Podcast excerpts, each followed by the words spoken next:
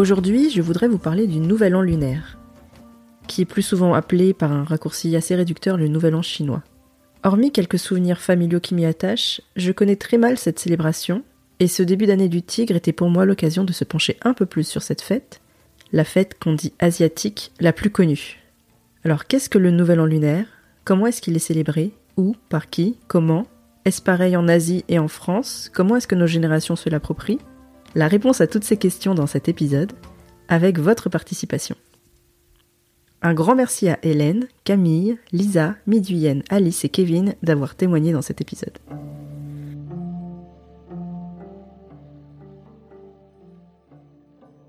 Le Nouvel An lunaire, c'est la fête la plus importante en Chine, mais aussi, et on le sait moins, dans d'autres pays d'Asie, notamment le Vietnam, la Corée du Sud, la Mongolie, l'Indonésie, la Malaisie. On l'appelle Tête au Vietnam, Fête du printemps en Chine, Seolal en Corée, il s'agit du premier jour du calendrier lunaire et ça tombe en général entre le 20 janvier et le 20 février. Le calendrier lunaire, c'est comme son nom l'indique bien, un calendrier qui est basé sur les cycles lunaires. C'est-à-dire que le premier jour de chaque mois coïncide avec une nouvelle lune et le quinzième jour avec la pleine lune. Chacun des 12 mois dure 29 à 30 jours et ça donne 354 jours environ, soit une dizaine de jours de moins que le calendrier que l'on utilise, qui est basé bah, sur 365 jours, comme vous savez, et aussi sur le mouvement de la Terre autour du Soleil. C'est un calendrier solaire. Ce qui fait que les dates du jour de l'année lunaire ne correspondent pas à celui de l'année solaire. À chaque année correspond aussi un des douze signes du zodiaque chinois. Alors pourquoi le zodiaque chinois alors que cette célébration elle est faite dans plusieurs pays d'Asie? Parce que ces signes du zodiaque ont aussi été adoptés par d'autres pays d'Asie. On a le rat, le buffle, le tigre, le lapin, le dragon, le serpent, le cheval, la chèvre, le singe, le coq, le chien, le cochon, et puis aussi un élément, terre, eau, feu, métal. Selon l'astrologie chinoise, l'année à venir sera influencée par ce signe et cet élément.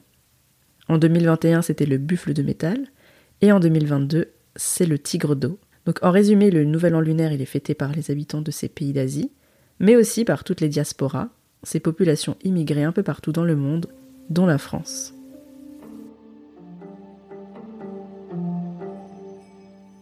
Et moi, justement, je suis née en France.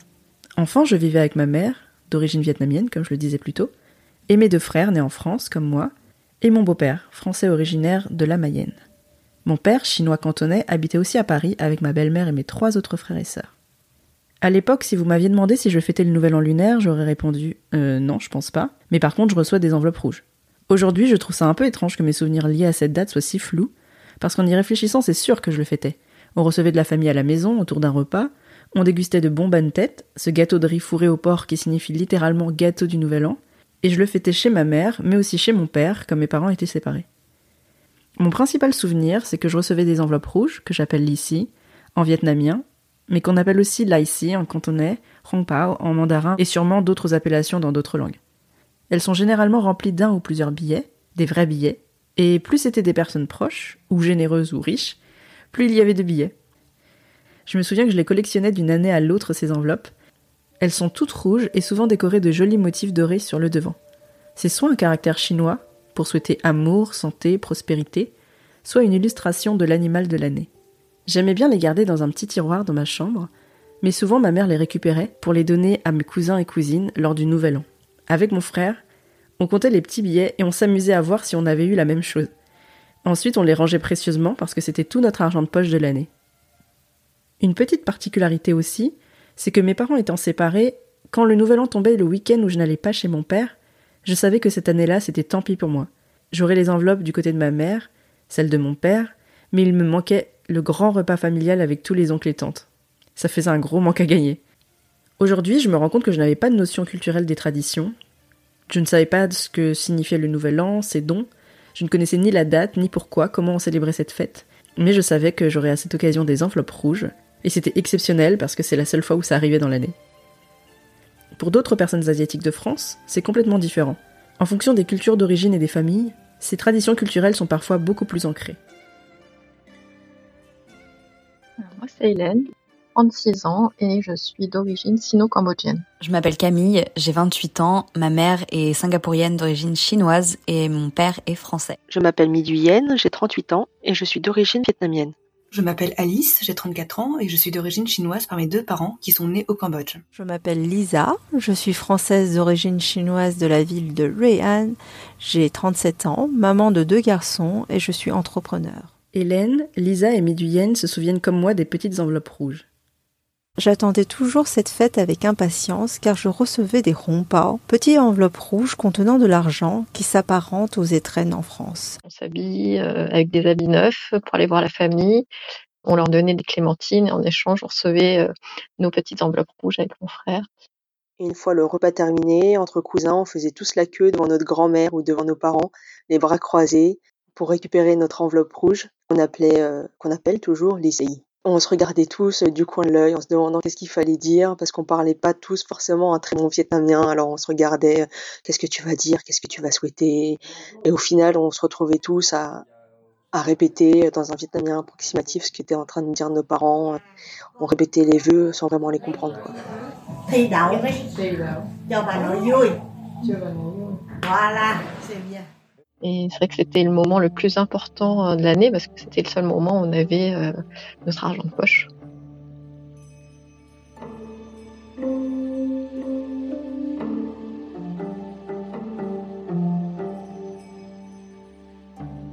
Mais pour toutes, c'est unanime.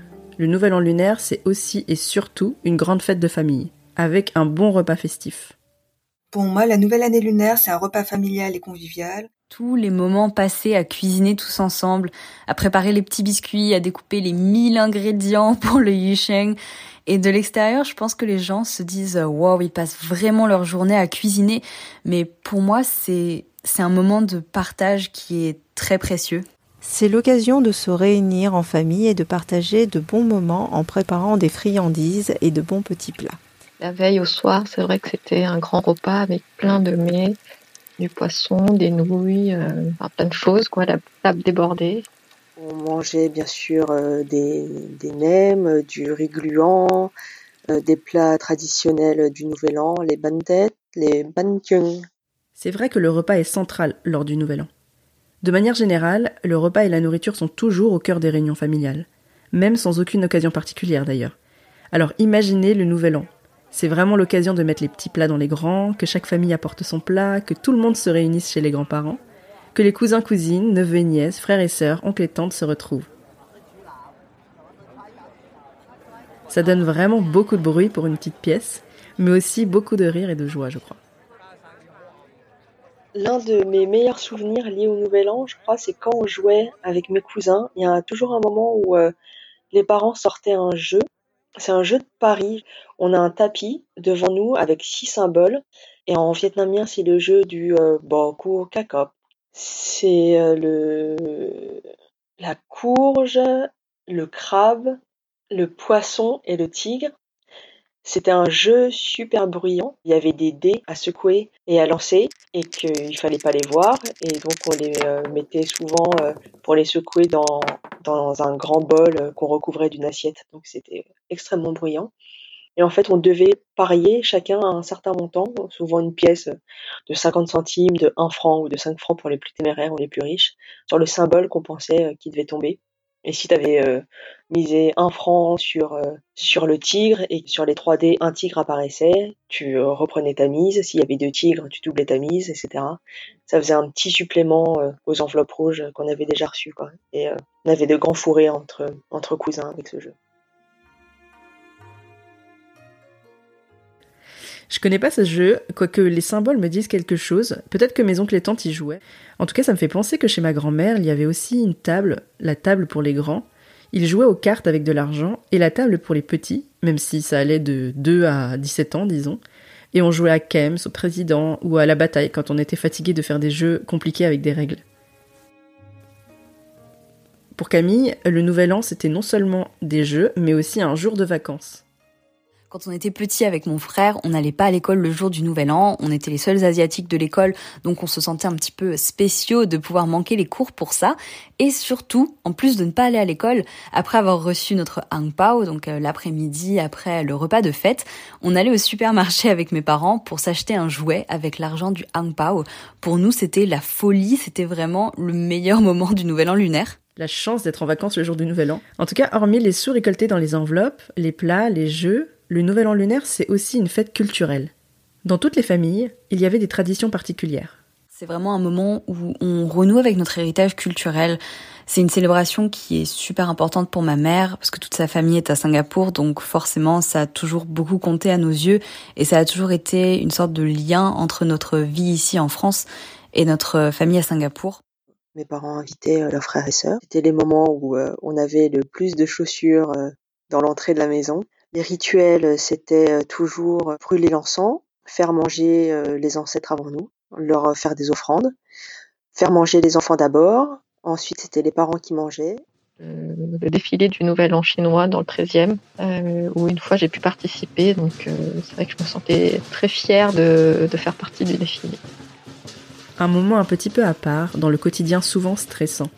C'est une période de l'année que j'affectionne tout particulièrement car je voyais mes parents mettre leurs soucis et le poids du quotidien de côté en se laissant aller à écouter de la musique, rigoler à gorge déployée, prendre le temps de s'amuser et surtout de reprendre espoir en l'avenir, car c'était une nouvelle année qui commençait et qui amenait avec elle de bonnes auspices. C'est un renouveau, euh, c'est vraiment une, période où euh, tout change, où, euh, l'humeur change, où on repart sur de nouvelles bases. En fait, chaque famille a sa propre façon de célébrer le nouvel an lunaire. Ce qui ne change pas par contre, c'est le fait de le célébrer en famille, de se retrouver autour d'un bon repas, d'échanger des enveloppes rouges, et d'en faire un moment de joie un peu festif, un peu à part, et très important aux yeux de tout le monde. Et tout ça, même quand on n'est pas né et qu'on n'a pas grandi en Asie. Je trouve ça vraiment beau, et c'est un héritage culturel auquel on ne fait pas forcément attention, surtout quand on est petit, mais parfois même en grandissant. En tout cas, c'est un héritage culturel qui s'est perpétué au sein de nos foyers asiatiques en France. On a donc nos propres façons de faire, et je me suis demandé si c'était différent en Asie. Parce que parfois les pratiques changent. Les diasporas ont des traditions qui sont différentes de celles des pays d'origine. Alors je n'ai pas fait le tour de l'Asie, parce que je n'ai eu ni le temps ni les connaissances, mais j'ai interrogé Kevin, mon frère, qui vit en Chine, à Shanghai depuis une dizaine d'années. Apparemment, comme les diasporas asiatiques en France, en Chine, le Nouvel An, c'est l'occasion de se réunir autour d'un repas en famille en tant que Français d'origine chinoise vivant en Chine, c'est un peu comme Noël. C'est une fête qui n'a de véritable sens que si tu le passes en famille. Du coup, je le fête avec euh, ma femme et ses parents. On fait un repas, on regarde la télé, on allume des encens et on va à la pagode. C'est surtout une fête euh, familiale. Mais la différence, et elle est de taille, c'est que c'est une fête nationale et que tout le pays est en vacances en même temps. C'est un moment où euh, tout le pays se met en pause, puis en fait même les gens qui sont acharnés de boulot peuvent souffler aussi, parce qu'en fait tout le monde est en vacances, et que ce soit les clients, les collègues, les managers, donc ça c'est cool. Ça permet vraiment de souffler, et tu le sens même quand tu voyages pas et que tu restes euh, chez toi, t'arrives quand même à vraiment bien te reposer. C'est assez rare, et en fait c'est assez unique de voir le pays s'arrêter comme ça. Alors là, je reconnais bien mon frère parce qu'il travaille beaucoup, et sa femme, qui est chinoise originaire de Shanghai, aussi. Je suis contente d'apprendre que le Nouvel An et sa semaine de vacances lui fait du bien. Et si c'est son cas, ça doit être le cas de beaucoup de Chinois. Tout le monde est en vacances, et qu'il essaie d'éviter aussi les destinations chinoises si possible. apparemment, c'est la plus grande migration humaine au monde. Alors il y a les trains, les aéroports, tout est bondé, et les prix doublent, triple, quadruple, mais les hôtels aussi. Euh, il faut s'y prendre vachement à l'avance, et il euh, faut préférer bah, évidemment les voyages hors de Chine. Par contre, l'Asie du Sud-Est aussi, généralement, c'est assez bondé. Bon, c'est même très bondé, si tu prends la Thaïlande par exemple. En vrai, même dans le monde entier, euh, ça se remplit euh, de touristes chinois ou de, de personnes qui vivent en Chine à ce moment-là. J'ai lu que le Nouvel An en Chine était l'événement qui provoquait le plus grand mouvement de population régulier au monde. Des centaines de millions de Chinois retournent dans leur ville natale pour célébrer le Nouvel An lunaire dans leur famille, généralement chez la personne la plus âgée, les parents ou les grands-parents. Par contre, depuis l'arrivée de l'épidémie en 2020, c'est un petit peu différent. en 2022, c'était 1,18 milliard. Alors c'est beaucoup, oui, mais moins qu'avant quand même. Euh, ces, deux dernières années avec le Covid, par contre, euh, bah là en général les gens ils restent en Chine ou ils voyagent en Chine et ça a boosté le, le, tourisme interne. Par contre avec euh, les JO d'hiver de cette année, les voyages même à l'intérieur de la Chine, ça restait compliqué. Et d'ailleurs il n'y a pas qu'en Chine que la pandémie a changé nos façons de faire. Vous êtes quelques-uns à m'avoir répondu sur Instagram que vous ne le fêtiez pas particulièrement cette année. ou alors juste un petit repas simple, à deux ou avec vos enfants. Mais la majorité d'entre vous m'avait quand même dit que vous le fêtiez le week-end suivant ou encore celui d'après, ou les deux. De mon côté, je devais le fêter chez mon père, mais mon fils a attrapé le Covid cette semaine-là. Par contre, j'ai été acheter deux bonnes têtes et on les a mangées à trois. C'était la première fois pour mon fils de deux ans et il a adoré. Et moi j'étais bien contente. Surtout qu'aujourd'hui, l'une des questions que je me pose, c'est comment perpétuer ces traditions maintenant qu'on est adulte, qu'on a pour la plupart quitté la maison de la famille. Et quand on a des enfants, comment leur transmettre tout cet héritage et ces traditions? Hélène, par exemple, a deux fils. Et cette transmission, pour elle, c'est important.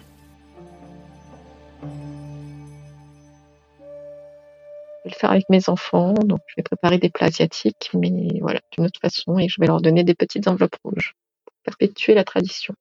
Pour Camille et Alice, ça passe par une visite chez les parents, même si les repas sont plus simples qu'avant.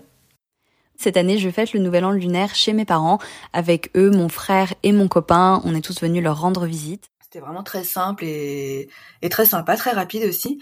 On a une famille qui est pas forcément très attachée aux traditions, donc euh, tout ce qui est euh, fête, rituel, c'est plutôt euh, culturel chez nous. Euh, on peut le fêter euh, la veille du Nouvel An, le jour même, le midi, le soir, euh, peu importe vraiment. L'idée c'est juste de nous retrouver. et c'est souvent un repas à la bonne franquette en fait. pas d'ordre de sortie des plats. On dispose tout sur la table et chacun picore un peu ce qu'il veut. Continuer à organiser un repas, une réunion de famille, même simple, ou même la partager avec un cercle plus large, des amis, c'est un peu notre façon de nous réapproprier cette tradition. Contrairement aux Asiatiques d'Asie, nous, en tant que membres de diaspora, on est entouré de personnes qui ne connaissent pas forcément ces traditions. Alors on peut les expliquer et les partager.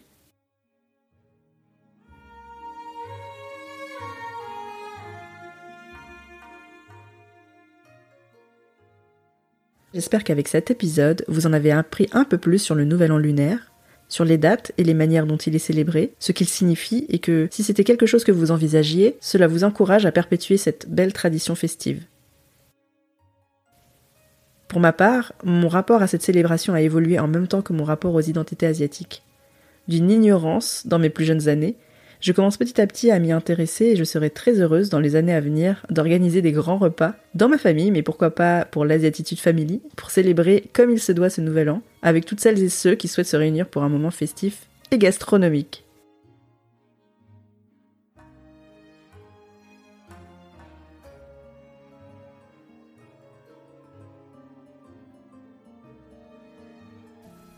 Merci d'avoir écouté cet épisode N'hésitez pas à le partager à vos proches qu'il peut intéresser, à nous suivre sur les réseaux sociaux et nous laisser une note sur Spotify ou Apple Podcast. D'ailleurs, je voudrais remercier Listen Way d'avoir laissé ce commentaire sur Apple Podcast. Enfin, un podcast qui donne la voix aux Asiatiques de France. Les thèmes sont variés, à chaque épisode une surprise à découvrir. Merci d'être le porte-parole pour les Asiatiques de France qui sont trop souvent invisibles. Merci beaucoup pour ce commentaire Listen Way. Et si vous souhaitez participer au prochain épisode, suivez Asiatitude sur les réseaux sociaux. À bientôt!